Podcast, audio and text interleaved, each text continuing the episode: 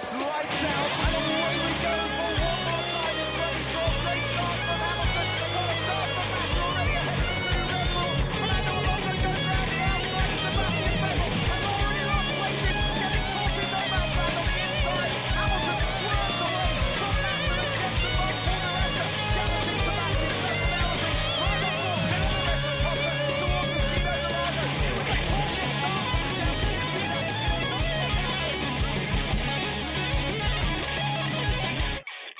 Salut à tous et bienvenue dans le service après-vente de la F1 pour cette deuxième émission hebdomadaire puisque cette année on est fou, on fait des émissions quand on veut, même le samedi après-midi à 14h. Alors bienvenue à... Si c'est quand on veut, c'est pas hebdomadaire, c'est quand on veut. Oui mais non mais là c'est la deuxième... Euh, euh, euh, Chézy, t'étais pas là cette semaine, toi je comprends c'est ta première émission. mais les émissions sont suffisamment longues, ne viens pas rajouter du trouble. Donc vous l'aurez compris pour m'accompagner avec moi aujourd'hui pour traiter notamment des transferts de Sergio Perez chez Force India et d'Adrien Sutil euh, chez euh, Sauber, va falloir que je m'habitue. Euh, mais pas que. Euh, nous allons euh, être rejoints donc par Shinji. Bonjour Shinji. Bonjour. Par Fab. Bonjour Fab. Bonjour. Et du nord de la France, enfin de la partie de l'autre côté de la frontière, Ben qui vient de Belgique. Bonjour Ben. Bonjour. Comment comment allez-vous messieurs depuis euh, depuis mardi soir? Toujours très bien. Remis de vos émotions Très bien. Euh, moi, je suis, je suis ravi de partager cette émission avec numéro 4, numéro 8 et numéro 7. On se croirait un peu au, au spectre, mais c'est bien. Alors tu sais que je me suis quand même amusé à vérifier, le, le numéro 4 a, a un meilleur palmarès que le numéro 27. Alors pourtant quand tu regardes les mecs qui ont porté le 27, euh, c'est- c'est juste une liste de dingue. Mais en termes de palmarès, le, le 4 est meilleur. Donc je regrette pas mon choix. côté. Je crois qu'il faut le dire. Euh, donc euh, on va commencer cette émission euh, en revenant sur euh, les principaux transferts que nous avons eu cette semaine, les, deux principaux, les deux seuls que nous avons eu cette semaine. Sergio Perez qui file donc à l'indienne chez Force India. Vos, vos réactions? Bah, ça prouve que quand euh, on est euh, un pied dans la F1, euh, même quand on se fait sortir d'une équipe de haut tableau dans des conditions, on va dire, cavalières, c'est-à-dire au dernier moment, on peut quand même facilement se retourner, surtout en plus quand on a des fonds derrière soi. Donc, bon, je pense que c'est plutôt positif. Hein, personnellement, je pense que Perez a eu la malchance de tomber sur une très mauvaise année de McLaren. Je pense équipe comme Force c'est exactement ce qu'il lui faut, d'autant qu'il aura aussi un coéquipier très intéressant à suivre. Donc, vraiment, pour moi, une bonne chose. À l'instant T, c'est la meilleure association. Je veux dire, entre les baquets qui restaient et les pilotes qui restaient, finalement, c'est assez logique. Oui, bah oui, c'est logique que Perez reste en F1, on l'a dit. Hein, il n'a pas fait une saison exceptionnelle avec McLaren, mais il n'a pas fait une mauvaise saison non plus. Euh, le début a été un peu difficile, la voiture était pas bonne, pas facile dans ces conditions euh, de se mettre, euh, de s'adapter à une nouvelle équipe. Et au final, bah, c'est vrai qu'il se fait mettre à pied au dernier moment. Plus parce que McLaren doit placer Magnussen que véritablement parce que lui est pas au, au niveau. Donc pas surprenant de le voir rester en Formule 1 et le voir associé à Hülkenberg qui a quand même une bonne réputation. C'est aussi euh, intéressant. Alors à noter quand même que il semblerait que euh, ce transfert s'accompagne d'une dot de 15 millions d'euros d'après Autosport, même si Vijay Malia assure que c'est le talent qui a fait la différence et non pas euh, l'argent. On peut le croire quand même, malgré tout. Je pense que Vijay n'est pas quelqu'un qui a besoin d'argent en ce moment.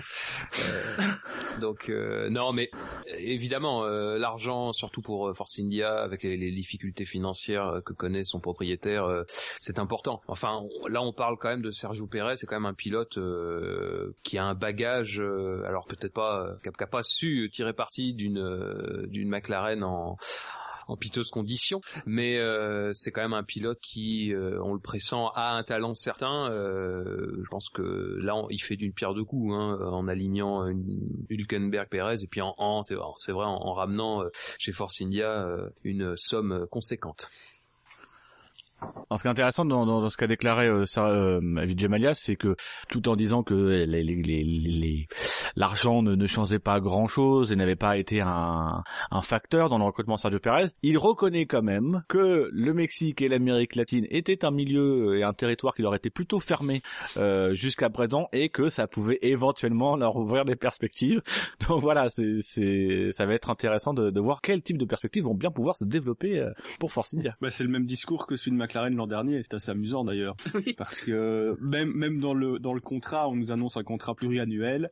Euh, l'an passé chez McLaren aussi, euh, Vijay Mallya est très confiant quant au talent, à l'avenir, euh, au bel avenir de Perez en Formule 1, comme Martin Whitmarsh euh, il y a 12 mois. Euh, Perez ne manque pas d'ambition, sauf que là il visera pas le titre, il visera des victoires, mais euh, il a un peu vu son son ses revendications à la baisse, mais euh, on est fort dans les mêmes types de discours et c'est assez amusant. Bah, ce qui est intéressant en plus, c'est que hum, la, hum, la présentation a quand même été faite euh, dans une ambassade du, Mexique. Euh, ce qui est quand même intéressant à signaler. euh, il y avait le, consul du Mexique qui était qui était présent. Donc on, voit quand même derrière cette association d'un pilote et d'une écurie de Formule 1 que ça va certainement au-delà et la volonté affichée parce que là quand même, enfin, je- j'ai pas souvenir d'une telle présentation dans un tel lieu. Donc là quand même la volonté affichée de, de, de, de bien montrer qu'il y a une importance du marché mexicain derrière tout ça. quoi. Ah, ça vaut quasiment signature avec Carlos Slim. Hein. euh, il y aurait eu façon, Carlos Slim, bon. euh, les, les millions d'euros, ils sortent pas non plus de la poche de Sergio Perez. Qui sait, il a peut-être une fortune personnelle euh, sous-estimée. il fraude peut-être le fisc. Donc ça va, ça va être tel mec Sarah Forcidia, comme si déjà le nom était pas. Le nom à rallonge, c'est euh, TSFI. oh, le lui est trop. Appelez cette écurie TSF. ça envoie de bonnes ondes. Alors, du coup, ça nous fait un, un équipage euh, Force India euh, qui sera constitué de Nico Hülkenberg, le revenant, et de Sergio Perez, le, le, le, le néophyte, euh, le, le venant. Euh, exit donc Paul Di Resta et Adrien Sutil. Adrien Sutil qui a très rapidement trouvé refuge, contrairement à son ancien coéquipier, chez Sauber, où il a été officialisé dès le lendemain, vendredi, en tant que, que pilote. Maintenant, il ne reste plus qu'à savoir qui sera dans le deuxième baquet Sauber. C'est un bon choix ou pas de la part de Sauber que de prendre Adrien Sutil? C'est l'expérience ce deal, c'est ce qui a été Oui. mis en avant. Maintenant, euh, je pense que les, on a vu les limites de ce deal. Je pense qu'il fera pas mieux que ce qu'il a fait euh, par le passé. Ça fait plusieurs années qu'il est là. Je pense qu'il a plus une grosse marge de progression, peu qu'il en ait encore. Euh, je pense que c'est un pilote solide qui peut ramener des points, mais c'est pas. euh, je pense pas que ce soit un choix non plus sur du forcément du long terme. Non, mais pour le coup, c'est peut-être la bonne nouvelle pour Sirotkin, par ricochet. Justement, avec l'assurance d'un pilote d'expérience, ça va peut-être euh, accélérer la possibilité d'avoir un Sirotkin chez Sauber l'an prochain.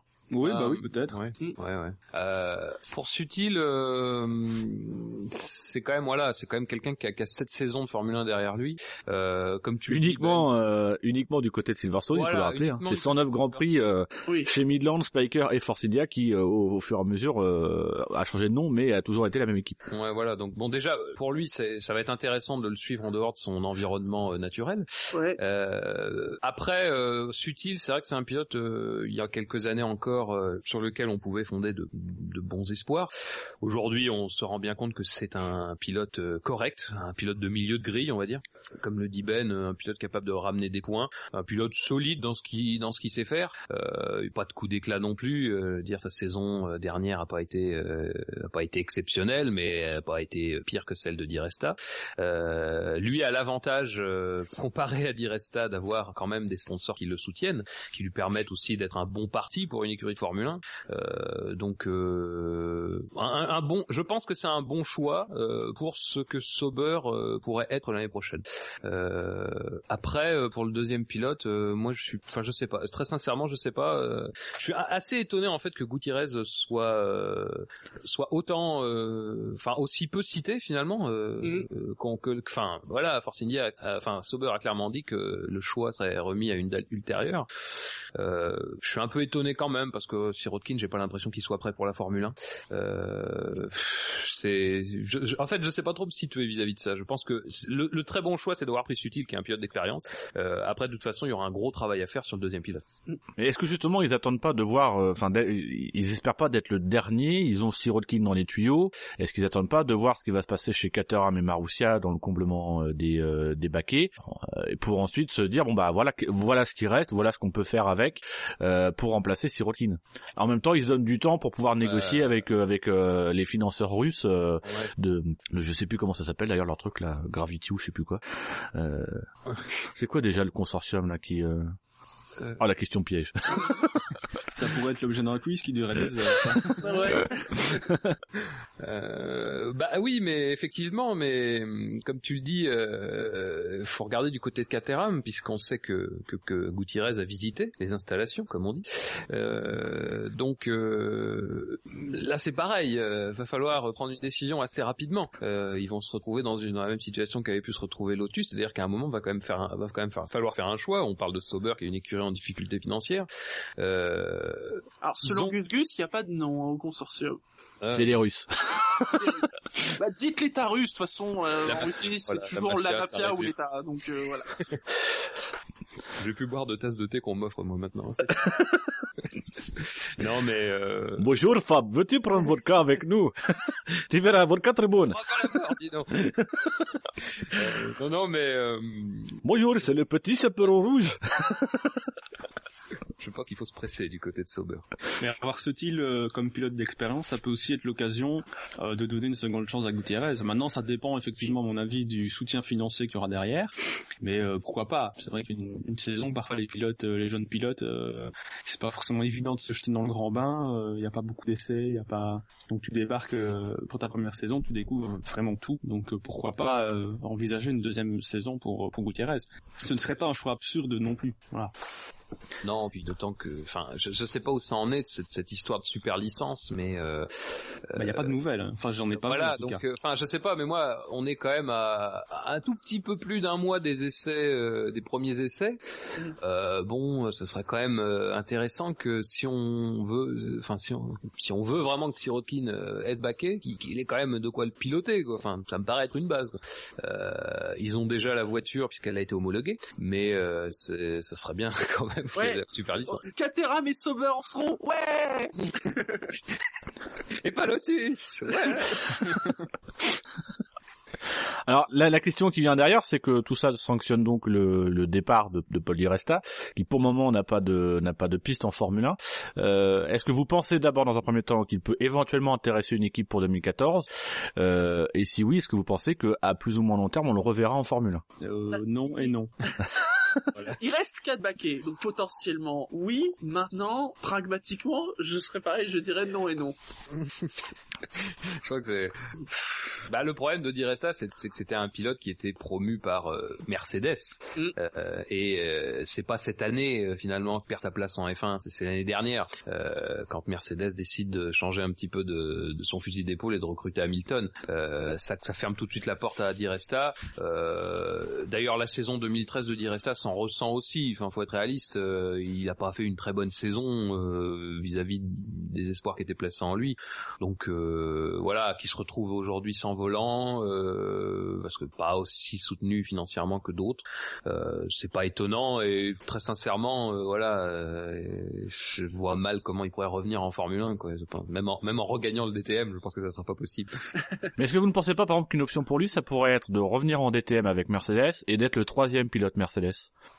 Ouais, mais c'est comme toujours être troisième pilote hein, quand t'as été quand même titulaire euh, plusieurs années. Hein, il a fait quand même plusieurs saisons en F1. Oui, puis Hamilton a quand même chez Mercedes a un contrat encore deux ans. Euh, Rosberg, euh, bah ils ont, il a aussi, lui on sait pas trop. euh, Enfin, je, je, je sais pas jusqu'à quand court son contrat, mais enfin apparemment ils ont quand même l'air assez liés euh, avec Mercedes. À Il moins me semble qu'il avait qu'il avait prolongé jusqu'en 2015. Je pense que c'est juste possible, 2014 plus une option pour 2015. Bah, honnêtement, je vois pas Mercedes changer vraiment de, de, de pilote tout de suite, à moins qu'Hamilton décide de partir euh, parce que les objectifs, euh, savoir le titre, ne sont pas euh, atteints. Après, est-ce que- est-ce qu'un rôle de troisième pilote, c'est vraiment d'être dans le d'être promu dans l'équipe plus tard ou de rester au show en attendant qu'une opportunité se présente la saison suivante? Parce que être chez Mercedes, ça veut pas forcément dire en 2015 euh, être promu à la place de Rosberg ou, Lewis Hamilton. Ça peut peut-être revenir chez Force India ou dans une ou chez Williams, euh, dans voilà poussé par Mercedes qui voudra remettre son pilote sur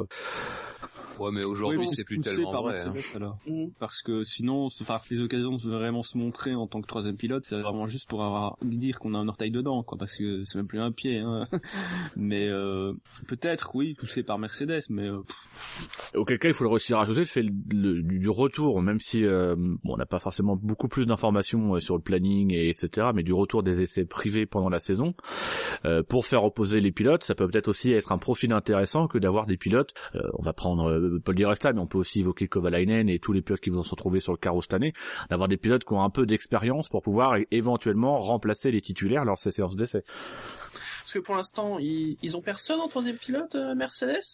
Ils ont Sam Bird, Ils ont Sam Bird qui roule de temps en temps. euh, Il y avait un autre nom qui a... qui- Brandon Hartley. C'est ça, c'est un ancien oui. chez Red Mhm. Bull, ça. Ouais. Euh, Le nom voilà, de série américaine. Son troisième prénom c'est Cœur à vif. Euh, non, mais enfin, euh, dire, c'est ce qu'on disait tout à l'heure, un, pilote qui a, qui a été titulaire et qui euh, redevient pilote d'essai, c'est quand même la voie de garage. Euh, Enfin, les derniers les derniers exemples euh, sur les sur les dernières années, c'est quoi C'est Bou- c'est Buemi, euh, Buemi. Ambrosio. on a eu Ambrosio. Hülkenberg qui a fait, qui lui, pour le coup, Voilà, alors voilà, t'as- eu l'exception, mais euh, Et encore, Hülkenberg, ça, ça s'est fait dans un contexte où euh, il arrivait dans une équipe, Oui. euh, donc à la limite, c'est voilà, c'est- ouais, voilà. c'était un processus d'intégration. Posez un, un baquet de troisième pilote, je suis pas sûr qu'il l'accepterait. Non, voilà. Non, mais je pense que Hülkenberg, quand il est arrivé chez Force India en tant que troisième pilote, il savait qu'il serait titulaire l'année suivante. Mm. Je pense que c'était, il y avait une grosse option pour que ce soit le cas. Donc, euh, mais c'est vrai que je pense qu'aujourd'hui il, le- il le referait pas. Mais euh, troisième pilote, oui, c'est comme Fab le dit, c'est voie de garage souvent. C'est, euh, c'est, c'est le seul moyen d'avoir éventuellement encore une- un espoir de de pas se faire oublier. Mais c'est pas non plus. euh, Alors maintenant, messieurs, je vais vous proposer de vous projeter en 2015 et vers les transferts de 2015 parce que bon, si, si la porte semble fermée à Paul Di Resta euh, pour pour l'année 2014, en 2015, il aura peut-être des opportunités. Il aura peut-être même deux opportunités supplémentaires puisque l'on a appris cette semaine que la FIA avait décidé d'ouvrir euh, de lancer un appel d'offres qui arrêté le, le 3 décembre, le, le 3 janvier, euh, de lancer un appel d'offres euh, pour euh, constituer une douzième écurie. Euh, alors, il faut quand même préciser que pour la FIA, il s'agit véritablement de d'anticiper sur euh, 2015 ou 2016, euh, d'un peu tâter le terrain et de mesurer les projets euh, les projets les plus solides. C'est clairement dit, ils veulent un projet compétitif et viable. Donc, euh, il s'agit pas de faire un petit projet façon HRT, mais vraiment de euh, concrètement, ils, ils vont tâter du, du côté de, de Volkswagen et des constructeurs, ouais. euh, pour voir un peu qui serait intéressé. Apparemment, Volkswagen n'est pas trop partant. Euh, vous, vous, votre analyse sur euh, sur cette annonce? C'est ça le truc, c'est que s'il demande un constructeur, honnêtement, si un constructeur avait ne serait-ce que l'idée de peut-être faire de la F1, vous croyez pas qu'on aurait déjà eu des des rumeurs? Je veux dire, même quand Honda revient en tant que motoriste, il y avait eu des rumeurs avant. Mais moi, ce qui m'étonne, c'est pas pour moi, effectivement, c'est c'est les constructeurs qui sont visés parce que j'ai du mal à imaginer une écurie indépendante euh, venir s'engager quand on voit déjà les difficultés financières euh, de celles qui sont déjà en Formule 1. Euh, si on vise les indépendants, dans ce cas-là, le timing me semble un peu mauvais vu qu'on a euh, normalement une grande réflexion sur les coûts qui va arriver. Euh, et les constructeurs, oui, Volkswagen a déjà dit que a priori ça les intéressait pas, quoi. Donc, euh, est-ce que justement c'est pas c'est pas le but de la FIA derrière en, en, en ouvrant déjà cet appel d'offres, même si c'est un peu prématuré, est-ce que c'est pas un moyen euh, de, de, de mettre la pression sur les équipes et sur les ceux qui vont, enfin le, le groupe de travail qui va travailler jusqu'au mois de janvier pour euh, prévoir ce budget plafond et cette réduction des coûts à l'horizon 2015 C'est pas un moyen de leur dire, euh, nous on a déjà commencé à chercher auprès des équipes sur euh, cette promesse de réduction des coûts. Est-ce que c'est- est-ce que c'est pas un moyen de, de, de faire pression? L'erreur qui avait été commise d'ailleurs en 2009 en engageant d'avance des équipes et Ils en disant après, euh, ils les sur des promesses qui n'ont pas eu lieu. Là, le problème, c'est que je crois que c'est début janvier hein, 2014. Donc, euh, s'il y a s'il y a une équipe qui veut, c'est c'est maintenant quoi qu'il faut qu'elle dise qu'elle est intéressée. Et Ouais, les, le- les, les décisions sur les réductions des coûts, elles n'ont pas encore été prises. Mais le calendrier m'a l'air très court. Je pense que d'ici février, on devrait avoir des infos plus précises sur les candidats, etc.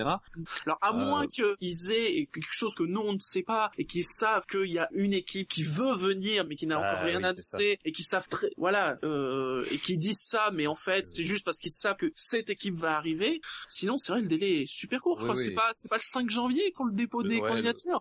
Bah après, Oui, puis même, il y a des- étapes, les- quoi, donc, euh. Les niveaux de sélection, les trucs de sélection aussi, euh, on va vite, euh, ils vont aller très vite, que ce soit dans les remises des candidatures, dans le tri des candidatures. Ouais. euh, Après, en effet, il faut que ça soit un truc mais super solide, quoi, parce que, enfin, beaucoup l'ont dit, euh, demander à une nouvelle écurie d'arriver alors que la moitié des équipes en F1 ont des difficultés financières, ça n'a pas de sens. alors il y a- hormis y a- effectivement. Hormis si c'est un constructeur. Il y a aussi un aspect qui est intéressant dans le communiqué, donc je, je lis un passage précis du communiqué, c'est la FIA a décidé d'ouvrir un nouveau processus pour identifier une écurie candidate pour participer de façon compétitive au championnat du monde de Formule 1 à partir de 2015 ou de 2016. Et là où ça devient intéressant, c'est qu'ils ajoutent, et ce jusqu'en 2020. Est-ce qu'il n'y a pas dans l'idée de la FIA aussi de, de grossir un peu le plateau en ayant des possibilités de, de rentrée d'argent euh, supplémentaire par le biais des accords Concorde ou ce genre de choses?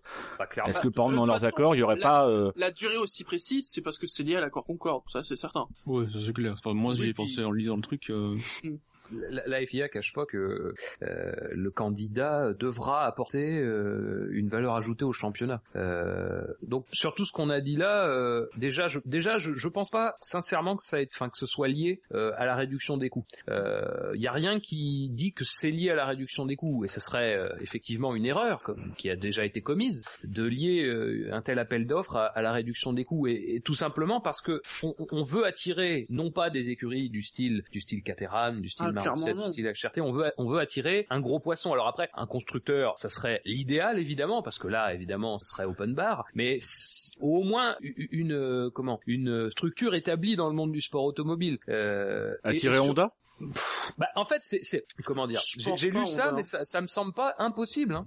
C'est-à-dire que euh, Ils quand ont je dis attirer Honda... ils ont, ils ont tellement été refroidis par leur dernière expérience qu'ils reviennent en tant que motoristes, c'est logique. Mais vous imaginez, ça voudrait dire que pour 2015, à la limite 2016, non seulement ils reviennent avec le moteur, mais ils reviennent avec un châssis. Bah, Mais moi, alors- c'est, c'est ce qui me fait dire que ça pourrait être une possibilité. Après, je, c'est, c'est vraiment du ressenti, mais euh, eux au moins auront un pied dedans. Oui. Mais est-ce Voilà. que c'est pas non plus à mettre en corrélation avec euh, les déclarations de Honda qui a dit que finalement euh, euh, ils pensaient que peut-être que 2014 euh, l'absence en 2014 allait leur être préjudiciable parce que ils allaient avoir une saison de moins de développement et de connaissance du moteur.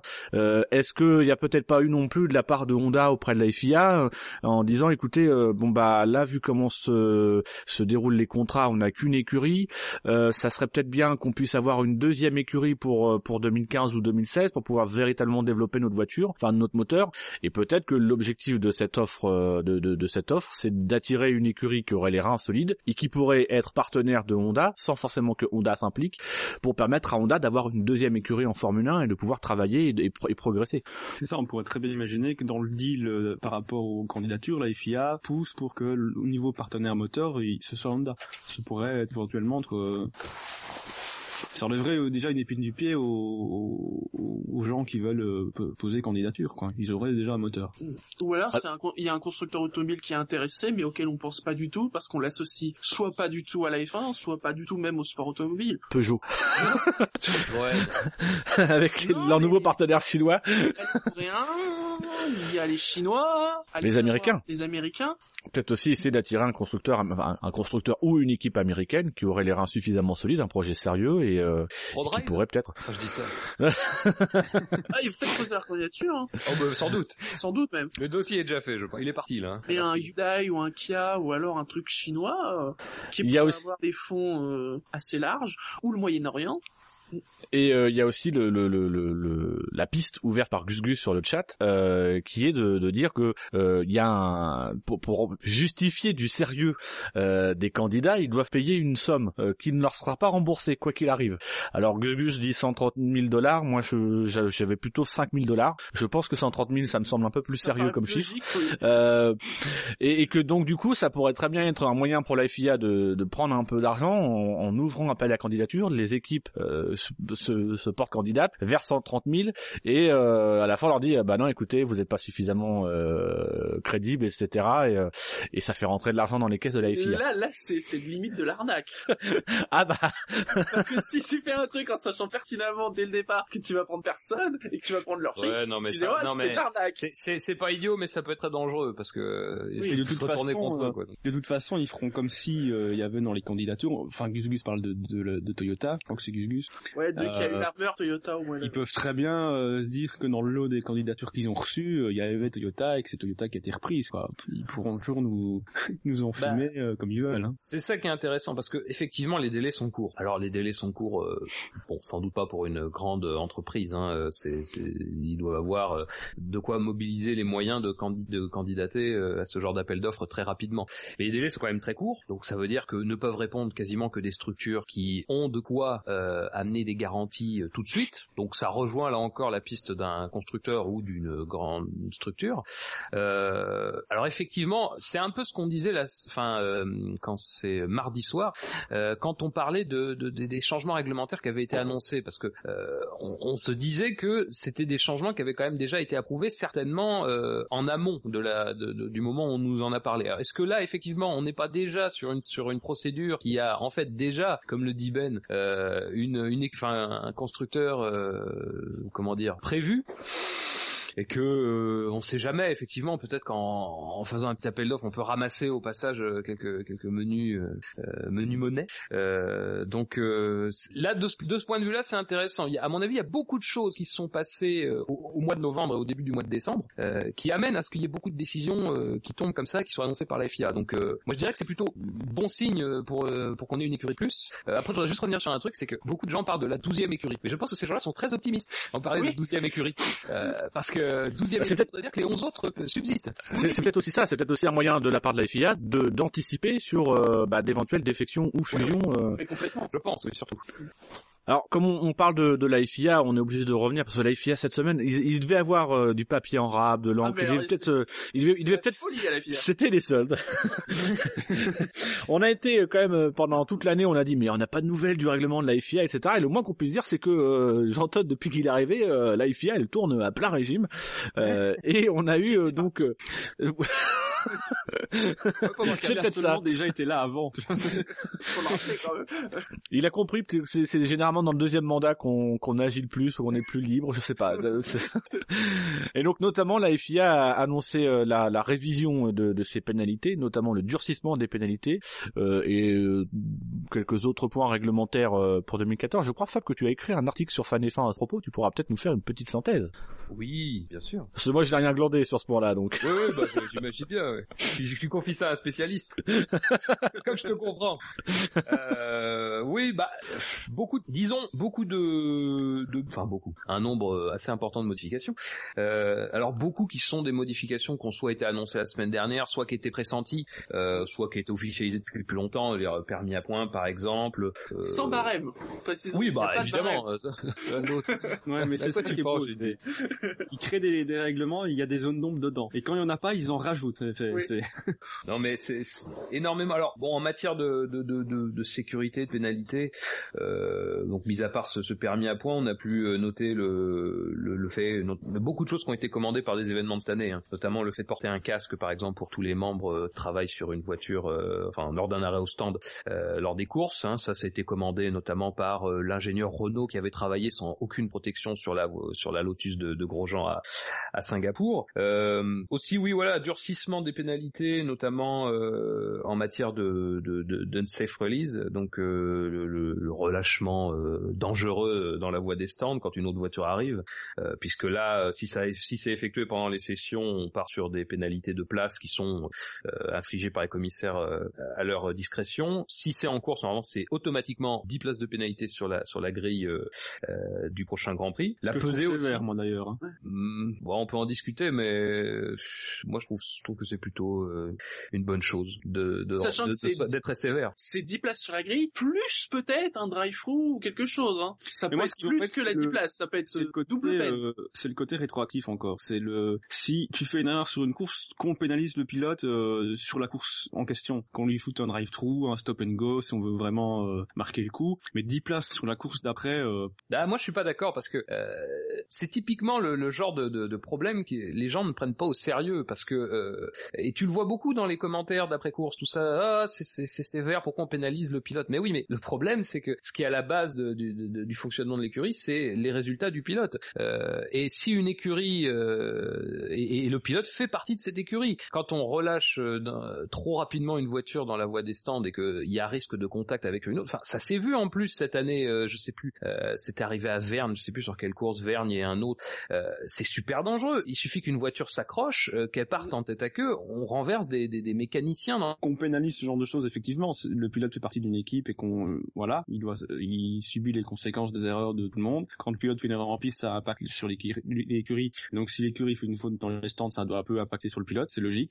Maintenant je trouverais plus logique qu'on pénalise ce genre de choses sur la course euh, où, où, la, où la faute est commise. Ici ce sera euh, 10 places sur le Grand Prix suivant. C'est le côté Grand Prix suivant moi qui me dérange. Ah, mais Ouais, le problème, c'est que tu connais le temps de réaction des, des commissaires pour filer une, une pénalité. qui bossent plus vite qu'on mette des jeunes. Mais c'est ça le problème, en fait. euh, mais euh, Non, mais je pense que euh, non, non, mais euh, sans refaire le, le, le, le laïus, je pense que c'est quand même la voie des stands, c'est quand même un lieu qui doit être un peu sacré. Mhm. Euh, beaucoup de choses sont faites depuis des années. Euh, c'est quand même l'endroit euh, d'un circuit qui est le plus sujet à, à du travail, parce que c'est là où se croisent des gens qui sont à pied sans protection et les, et les voitures qui elles euh, sont vont à une certaine vitesse et voilà ré- résistent au choc. Donc euh, on est quand même sur un sur sur un moment où on doit être particulièrement vigilant. Euh, on a beaucoup fait de travail cette année sur les pneus, sur le fait que même un pneu qui doit qui est pas complètement euh, attaché doit pouvoir rester euh, sur la sur la voiture. Euh, je- moi ça me semble pas vraiment sévère de, de- de- que la pénalité soit reportée sur le Grand Prix suivant. Enfin je veux dire voilà les, les- les écuries pourront prendre conscience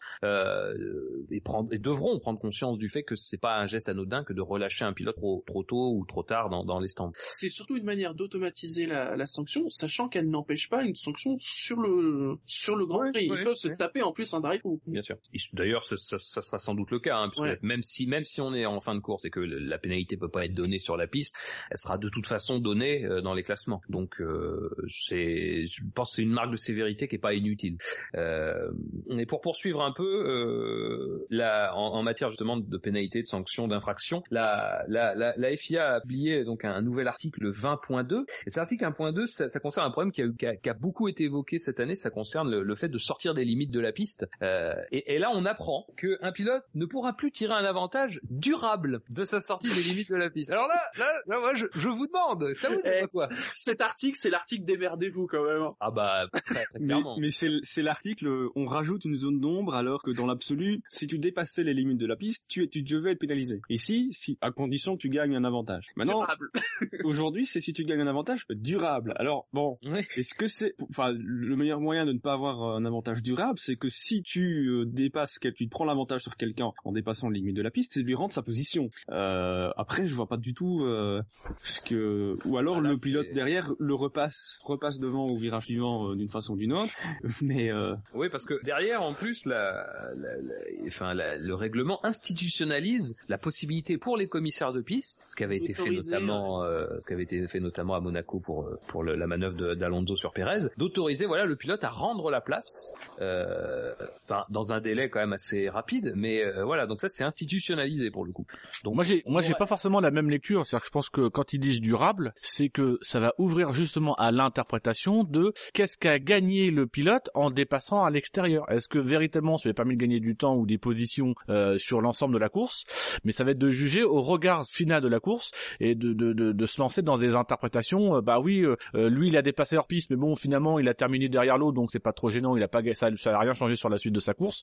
Enfin, on va, je pense que c'est plutôt, euh, c'est pas forcément trop euh, rendre sa place immédiatement ou pas. C'est plus dans cette logique-là de dire, bon, il y aura, il y aura des dépassements qui seront plus graves que d'autres parce que ça aura véritablement Ah permis oui, au non, pilote de, de, euh, c'est un peu s'ouvrir sur, c'est un peu couvrir l'argument qui avait été fait à Abu Dhabi de dire, oui, mais vous savez, il avait des pneus, etc., euh, plus, plus, plus propres, enfin, plus, plus anciens. Vergne, euh, Alonso avait des pneus beaucoup plus neufs, il sortait des stands, donc ça s'expliquait. Donc c'est un peu formaliser ce, ce raisonnement qui est de dire de toute façon sur le terme il, il, il passait. Donc euh, il tire pas un avantage durable parce que euh, quoi qu'il arrive il serait passé. Donc c'est un peu institutionnaliser ce, ce type de raisonnement. C'est c'est c'est c'est un, un mot apprécié. On aurait peut-être pu utiliser euh, décisif, peut-être aurait été euh, plus approprié, Ah, mais ça aurait pu, oui, ça aurait Bah, été ouais, plus voilà, précis, parce- ça aurait été plus précis. Voilà, mais mais justement, voilà, c'est bien ça le, le le but de ça, c'est justement de créer une zone de une zone dans laquelle les, les commissaires pourront circuler. Euh, bon, ce qu'ils font déjà, hein, d'ailleurs, mais là au moins on, au moins c'est on le dit clairement. Hein, donc là il y aura pas de problème. Les commissaires, c'est en faites ce que vous voulez, évaluer de la manière dont vous le souhaitez cet avantage euh, pour parce que et puis ça ça peut aussi faire rentrer dedans euh, le fait de de, de, de couper euh, quand on est euh, pilote défenseur, le fait de, de, de sortir des limites de la piste pour empêcher un autre pilote euh, Oui. de pouvoir de pouvoir se dépasser. Donc euh, voilà, il y a, il y a quand même quelque chose d'intéressant pour les commissaires, euh, même si c'est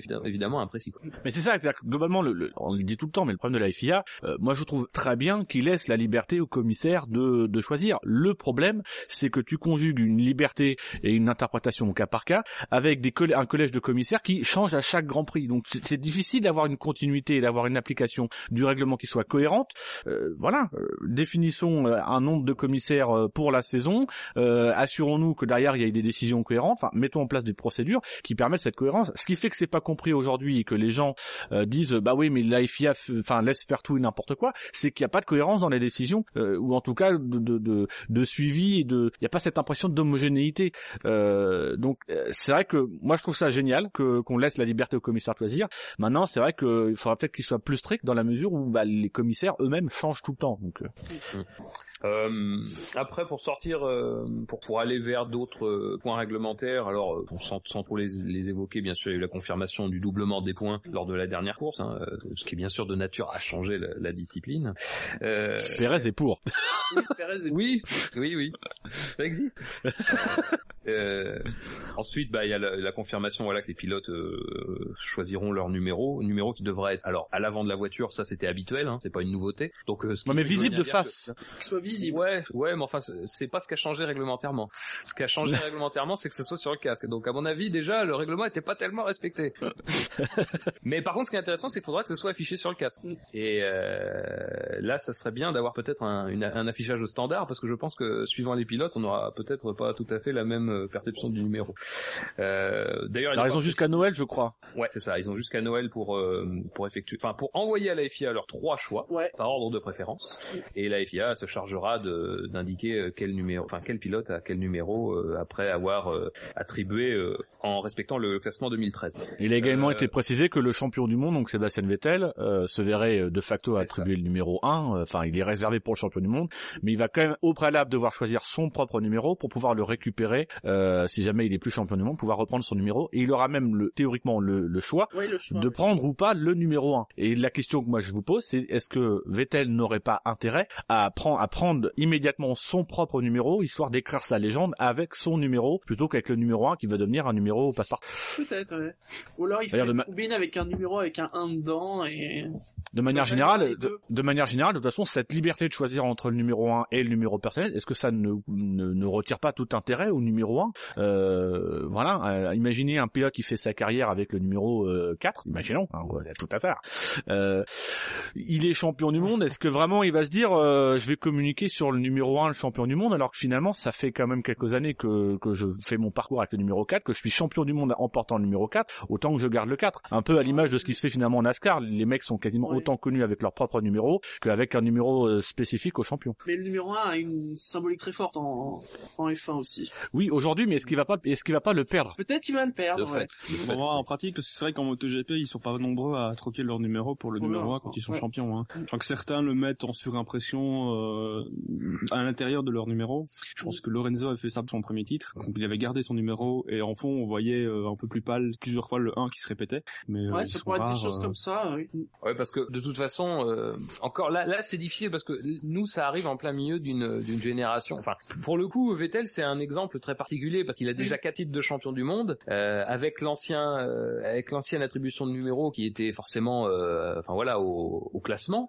Euh, pour lui, je- pour lui, je veux dire, garder le numéro 1 euh, tant qu'il le peut, je pense que c'est quelque chose de logique. C'est vrai qu'après, quand on aura des champions du monde qui seront des pilotes qui ont fait 5-6 ans dans la discipline avec leur propre numéro et qui se retrouveront à avoir le choix entre le 1 et le numéro, je pense que là, euh, bah, de fait, enfin, à cause du marketing, à cause de tout l'aspect commercial derrière ce numéro, euh, le 1 aura plus aucun intérêt euh, parce que tu te seras fait connaître sur euh, une marque et que la marque ce sera le numéro et ça sera aussi le, le signe de ralliement de tes de tes fans. Quoi. Donc euh, moi je pense que là sur les allez 3 4 prochaines années, ça peut ça peut se discuter. Après à mon avis, ça sera le, le 1 aura plus aucun intérêt euh, si ce n'est euh, bien sûr sur les classements euh, établis après une course par exemple ou les classements euh, tout au long de l'année. Tout ce marché quand même qui s'ouvre pour les salons de tatouage à partir du mois prochain. Attends, euh, si t'es fan de Vettel, va falloir, faut éviter le tatouage, parce que s'il change de numéro comme il change de casque, En tout cas, vous inquiétiez mardi soir de la possibilité que peut-être le risque c'était que ce soit plus les équipes et pas les pilotes pour des questions marketing comme d'habitude euh, qui choisissent les numéros. Pour l'instant, à ce qu'on a pu apercevoir euh, sur Twitter, c'est pas le cas. C'est vraiment des choix des pilotes, des choix euh, plus ou moins personnels. euh, c'est très intéressant. Alors je crois que tu as un petit tableau, Shinji. Tu peux peut-être déjà nous dire ce que ce que ce que les pilotes ont déjà pu déclarer ou. euh, En se base, je me suis... le tableau est uniquement basé sur ce qui a été déclaré par les pilotes. hein. Rosberg, son premier choix c'est le numéro 6, qui est un hommage à Sper. S'il peut pas avoir le 6, ça serait le 5 ou le 9. Massa a annoncé vouloir obtenir le 19. Perez, lorsqu'il a été choisi euh, par Force India, a annoncé qu'il souhaitait le 11. Vergne a comme premier choix le 25 et s'il ne peut pas avoir le 25 vu que lui en plus ça commence déjà à être un peu loin dans le classement, le 21 Non, c'est le 27 même son premier choix, le Vergne. Non, non, non, non. C'est Non, 25, 26, 21, 25. 25, 21, 27 et Bottas, qui l'avait évoqué, a bien confirmé qu'il avait choisi en premier choix le 77, Bottas, et dans le même ordre d'idée, le 17 ou le 11. Mais bon, le 11, a priori, déjà, Ouais. il y a. Très concurrentiel, le 11. On sait aussi que Grosjean et Ricciardo ont fait leur proposition de numéro, mais qu'ils ne l'ont pas annoncé sur Twitter. On sait aussi que, que Gviat a, Ah, il a sorti un tweet, alors est-ce qu'il a faut... sorti un tweet un- Il me plaît bien ce garçon. en disant que le 69 était le meilleur numéro. C'est pas lui qui le dit, attention. hein. Là aussi, très concurrentiel, le 69, à mon avis. Mais je, sincèrement, je pense que c'est un numéro que que Vettel pourrait très bien proposer. Oui. Parce qu'il a quand même eu Kinky Kylie et compagnie, donc il est assez euh, assez porté sur sur la chose. Enfin, on l'a découvert d'ailleurs ces dernières ces derniers jours qu'il était plutôt porté sur la sur la. Ah, quand même, hein. Oui, dans un mois. Ouais, ça. Et, euh, effectivement, euh, ce type de numéro pourrait peut-être euh, pourrait peut-être l'intéresser ou le 66, tu vois, le truc de dingue. 66. Mais c'est vrai qu'on sent que des numéros comme le 11, le 27, peut-être le 5 risquent d'être euh, plutôt demandés. Mais le 27, quand vous regardez la liste des pilotes qui l'ont porté, c'est incroyable. Oui, c'est- Andretti, Senna, euh, euh, Villeneuve, Alési. D'ailleurs, c'est pour ça que Vergne le choisit. C'est peut-être plus la référence à Alési qu'à Villeneuve. Euh, voilà, c'est oui, quel- la quel- liste est- oui, pour Verne, c'est plus allez-y. c'est c'est quand même un truc de dingue quoi quand vous voyez euh, et pourtant effectivement sta- statistiquement c'est pas énormément de victoires énormément de pôles et je crois qu'il y a aucun titre euh, voilà c'est C'est, oui. Ah, le C'est Stig il demande si on peut prendre des paris sur les numéros. Alors, le problème, les autres, c'est que, alors, le problème, c'est qu'est-ce qu'ils prennent comme source, quoi, parce que on peut tout imaginer après. Oui alors il y a, je crois que c'est dans dans dans, dans l'article qui a été fait sur Fan F1 il y avait justement euh, ils avaient essayé de raccrocher par rapport à, à des à des faits personnels euh, je crois que le le, le 11 euh, de de Perez est lié à, une, à une- un titre ou une cou- enfin un Apparemment, numéro il a qui suivait avait toujours roulé en, avec le Ouais, en fait, dans c'est lui les- qui a déclaré ça. Euh, Massa 19 c'est c'est un chiffre personnel apparemment qui lui tient. Euh, bon Vergne on suppose que le le 25 c'est parce qu'il est né un 25. Enfin voilà il y a il y a, il y a peut-être euh, Bottas, c'est faire style. euh. Lui, C'est- il a- c'est justement ce qu'on disait mardi.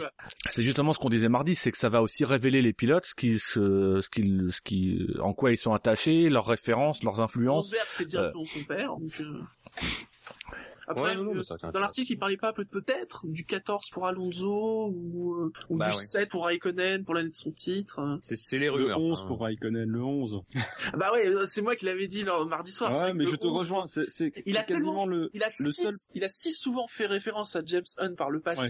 Euh, ça m'étonnerait qu'il en profite pas, quoi. Bah, surtout qu'il est quand même pas mal classé dans, dans la liste des, Oui. des- des- du choix, donc euh, c'est quasiment, enfin je peux me tromper, mais c'est le seul sur lequel j'ai une vraie certitude. Hormis ceux qui ont déjà donné leur numéro, mais euh, serais prêt à manger un rat Non.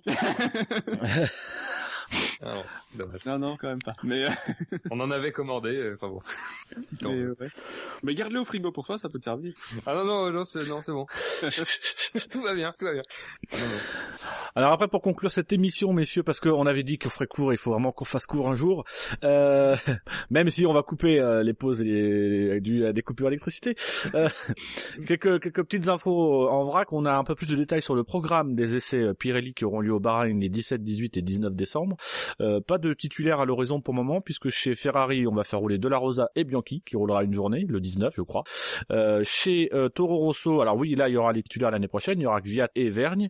Euh, chez Red Bull, il y aura Buemi qui roulera les trois jours, et chez Mercedes, alors il n'y a pas toujours pas de nom, mais il se murmure que ce serait pas les titulaires, ce serait peut-être plus probablement Bird et Hartley, voire peut-être le, le pilote malaisien qu'ils ont qu'ils ont testé il y a quelques semaines, dont j'ai complètement oublié le nom. Euh, C'est pas Jafar on va- euh, euh, Jaffar, voilà. qui a déjà roulé, il avait roulé euh, dans le, après la Malaisie, je crois, il avait fait un, événement promotionnel ou ce genre de choses. Donc voilà, donc rappelons les dates, hein, ça sera du 17 au 19 pour les tests Pirelli à Bahreïn. Avec des TCC, Ah oui. Les Les TCC, TCC. les TPC, les Les THC. les, oui, on dirait des noms Les de drogue, le truc. Les TTC Oui, parce que dans le règlement, justement, ils ont déterminé pour les essais des, des catégories d'essais en fonction de l'âge des voitures. Ah oui d'accord, oui. Voilà. Donc les voitures actuelles, donc 2013, hein, c'est c'est des TCC ou TVA en français. TVA. Des, des, des traits voitures euh, euh, actuelles. Non, c'est tests de voitures actuelles. Ah d'accord, ok. Voilà. Ah, Donc t'as test de voitures des saisons précédentes. Donc je crois que c'est voilà, c'est 2010 à 2012, des TPC, soit en anglais, et des tests de voitures historiques. Donc sachez que maintenant, réglementairement, une voiture de 2009 et avant, c'est une voiture historique. Alors ensuite, justement, quand on parle de voitures, on a eu euh, les premières voitures 2014 qui ont passé leur crash test, euh, Sauber euh, et Caterham. Alors à noter que Caterham, euh, sur Twitter, ils ont passé, ils disent avoir passé deux crash tests. De mémoire, il me semble qu'il y a 18 crash tests à passer euh, pour homologuer la voiture. Donc voilà, je, Caterham, je pense qu'il y a peut-être encore des crash tests à passer pour véritablement que la voiture soit prête. Pour Sauber, j'ai pas plus d'informations sur euh, sur le nombre de, de crash tests qu'ils ont passé. Deux journées de crash test où il y a les 18, euh, non, je sais pas. peut-être. Ça, ça m'étonne de dire, ouais, bon, on en a fait deux. Il en reste 16, mais on en a fait deux. Ou... Ah, ils sont contents, c'est tout. Ils étaient pas sûrs. Ouais. On a une voiture, on n'a pas de pilote, mais on a une voiture. Puis ils ont été clairs, hein, les pilotes, il faudra passer, euh... ah, il faudra mettre euh, un peu d'argent. Des pilotes aussi. Début février. Ça, le crash test, c'est c'est la PNP qui, qui fait le crash test. pas euh, pilote Caterham l'an prochain. Ah bah oui. Là, je crois que si c'est pas ça, c'est c'est très clair. Oui, parce que donc euh, Cyril Abitboul, qui est le, le, le patron de, de l'équipe Caterham, a, déclaré que pour lui, euh, c'est limite pour lui, un pilote de Formule 1 devait être un pilote payant. Enfin, qui comprend pas qu'un pilote ne paye pas.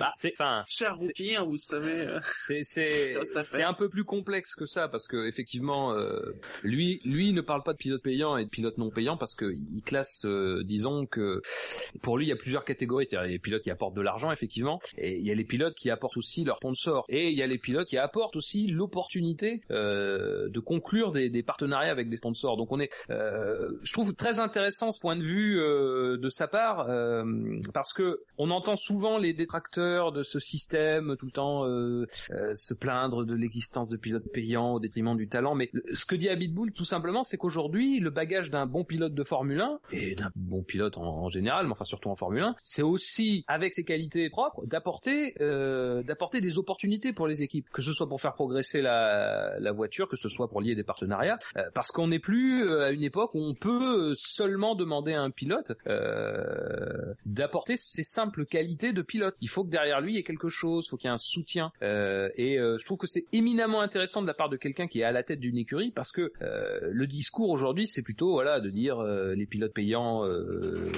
en gros volent des places aux pilotes talentueux, mais un bon pilote se doit aussi d'être un pilote qui va permettre à son équipe de progresser. Donc je Mais pense que c'est- la- intéressant comme point de vue. C'est la, première fois qu'on entend à ce niveau-là un discours que, enfin, nous, dans le SAV, on le tient depuis le début de l'année euh, sur les pilotes Ouais. payants en disant, mais de toute façon, tous les pilotes qui sont aujourd'hui en Formule 1 apportent quelque chose financièrement à leur équipe.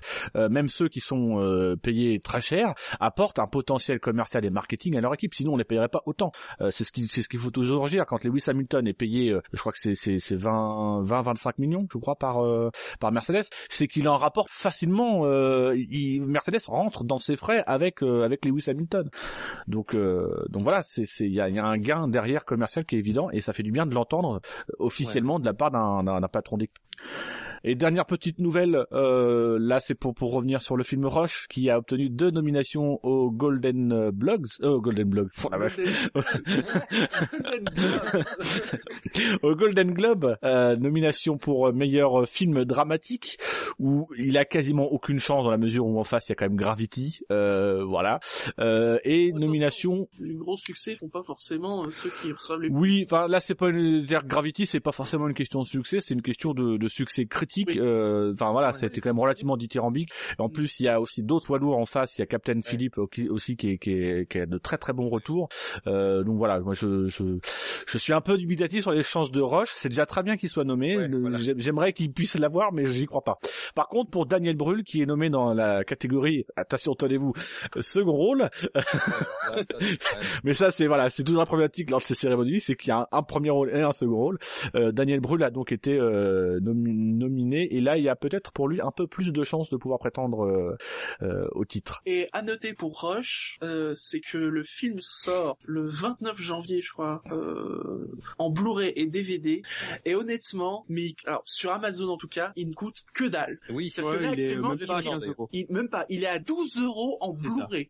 Oui. Oh Sachant que Non, non, alors, a- à mon avis, c'est de la précommande, donc euh, foncez pour le prendre avant. euh, ah oui, mais attention, avant la si, si tu le préco sur Amazon, c'est prix, c'est prix bas garanti. Hein. Ah oui, oui, oui, mais c'est ça. Mon avis, Ah. le jour de la sortie, il va monter, tu vois. C'est pour ça, allez sur Amazon. Guillemets normal qui est indiqué, c'est 14,99.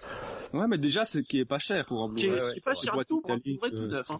C'est vraiment que dalle. Ah, ah, ah, Et- et- breaking news apparemment? oui. Alors, euh, Gus Gus sur le sur le chat nous dit que selon Sport Bild, euh, quotidien allemand, euh, qu'il tiendrait de source Renault, Éric Boulier aurait présenté sa démission. Oh. C'est quand même une grosse information là. Euh, ouais, énorme. On va, on se laisse 10 minutes, on reprend tout de suite derrière. euh, Moi, je dis ça fait un bon teaser pour la prochaine émission. Ouais, oui, parce que le build, il y a parfois à boire et à manger dans, dans ce qu'ils annoncent. c'est pas faux, c'est pas faux. Là, Euh. je tape rapidement Boulier sur Google, j'ai en effet euh, un truc de Eurosport.com, 22 Ah. 000 Boulier vers la porte de sortie. Alors je sais pas si c'est aussi la, la même source sport de Sport 1000. Ouais, c'est aussi, ouais, c'est la même, c'est Sport 1000. Ouais, un truc qui. Boulier pourrait rebondir chez Renault. Ouais. Est-ce que ce serait la douzième équipe? Les dettes s'accumulent à hauteur de... Bah oui, parce que c'est vrai que quand Tom n'est pas là, euh, on sait Bah, en termes de en, en termes de gestion sportive, il y a rien à dire, mais en termes de gestion euh, euh, économique, là, il y a, il y a des choses à dire. Après, je pense que la gestion économique n'incombe pas forcément particulièrement à Eric Boulier. C'est plus les relations entre Boulier et peut-être ses, Oui. ses patrons. Bah, l'économique, c'est plus, euh, c'est plus génie capital pour le point de vue économique. Parce que c'est vrai, et le, pour le coup, enfin, c'est, c'est F1i, hein, mais c'est sur Eurosport, mais c'est F1i. C'est vrai de le rappeler, par exemple, que Lotus n'a toujours pas de contrat moteur. Ouais. Ça se trouve, Lotus n'existe plus. Ou Lotus va être racheté par Renault. C'est l'autre option. Qui va renommer l'équipe Dacia. Et voilà. Dacia et Team. Bah écoutez, ce que je vous propose, c'est de, de justement clore ce- ce- cette émission sur ce fan- fantastique euh, teaser. C'est, c'est peut-être- oui, il va falloir attendre, Euh, se travailler. confirmer, et analyser, parce que c'est un, gros coup de tonnerre et ça pourrait annoncer de très très grosses, voire de très mauvaises nouvelles. euh, Oui. Pour Grosjean. Lotus. Oui, c'est. euh, Non mais ça veut dire aussi que si il y a un candidat euh, qui se prononce euh, avant le 5 janvier, il y a des peut-être des locaux à racheter, des voitures à racheter pour euh, Allez sur le bon coin. bon équipe de Formule 1 en Angleterre. Pilote déjà présent. Attention, hein, dette supérieure à 100 millions de dollars. Bon, mais euh, on se fixe rendez-vous lundi soir, c'est ça? Je pense qu'il y a des chances qu'on, qu'on, qu'on- si jamais ça, ça se développe et se vérifie, qu'on, qu'on refasse une émission Breaking News. Parce que le SAV cette année, c'est comme ça. Quand la F1 l'exige, eh ben on est là. Parce que avant tu vois euh, le SAV ça ça a tout le temps été n'importe quoi, mais maintenant c'est aussi n'importe quoi. Ah, c'est pas mal ça. Alors messieurs, on rappelle avant de se quitter, vous avez peut-être une petite info sur laquelle vous voulez revenir en dehors d'Eric Boulier, que vous auriez qu'on aurait oublié Non, j'ai balancé mon truc sur le Blu-ray de Rush, c'est bon. C'est vrai quoi, il est vraiment pas cher quoi, ça serait con de pas en profiter. Ouais, Même si vous avez pas le film, franchement, au prix du Blu-ray, ouais. Oui. C'est l'occasion de, de l'apprécier en VO aussi. oui. Voilà. Oui, ah. c'est pour ça qu'il est pas cher. Vous l'achetez en VF en fait. En plus, je crois qu'il y a une édition collector en rien, donc euh, voilà, il y a pas- Non, puis comme ça n'a pas été un carton, je pense pas que. c'est quand même étonnant ce prix. Hein. Mais Bon, à la euh, limite, attendez, ça se trouve en janvier, vous pourrez peut-être l'avoir à 30 euros 5 avec euros. une Lotus taille réelle à l'intérieur. Faudra voir. Ah, putain, donc on vous le site de la Fnac, il est bien au même prix. Hein. On vous rappelle que euh, donc le SAV de la F1 maintenant, c'est quand on quand on veut, euh, voilà. Et quand l'actualité l'impose, on vous rappelle également que vous pouvez retrouver l'émission euh, très rapidement en podcast sur le site du SAV, savf1.fr, ainsi qu'un article qui reviendra notamment sur les transferts de Pérez, de Sutil et le choix euh, de recruter une douzième écurie, enfin l'appel d'offres qui est lancé par les FIA. Euh, on rappelle également que la F- le SAV de la F1 c'est sur iTunes, c'est sur Podcast France, c'est sur le canal Alpha, je crois toujours de Pod Radio, euh, c'est sur Twitter, c'est sur Facebook, ça sera peut-être un jour sur Google+. Euh, Est-ce que j'ai oublié quelque chose, Shinji, toi qui est le, le, le- Euh, l'héritier a compte Google Plus déjà, même si on le remplit jamais? Oui, euh, peut-être. Je... On a tellement créé de choses. YouTube, faudra bien un jour qu'on met toutes les vidéos, mais si on a un compte Google Plus, a priori on a de facto un compte YouTube. Un compte officiel. Le seul truc c'est qu'il faudra pas monétiser les vidéos parce que bon en ce moment c'est Euh, on vous rassure sur les deux dossiers brûlants que sont le concours Top à Position et le euh, les SAV. On vous donnera rapidement des nouvelles, euh, histoire de, de, de faire ça avant la fin de l'année, ça sera bien, surtout pour les SAV. Et puis évidemment, on va se quitter avec euh, un petit proverbe. Hein. Euh, cette année, ce sera dès que j'animerai à la fin, ce sera mon petit proverbe. Et ce soir, c'est un- enfin ce soir, cet après-midi, c'est un proverbe mexicain qui est le suivant ce n'est pas parce que l'on se lève tôt que l'aube arrive plus rapidement. Allez, salut à tous et à bientôt. ciao. And it's lights out.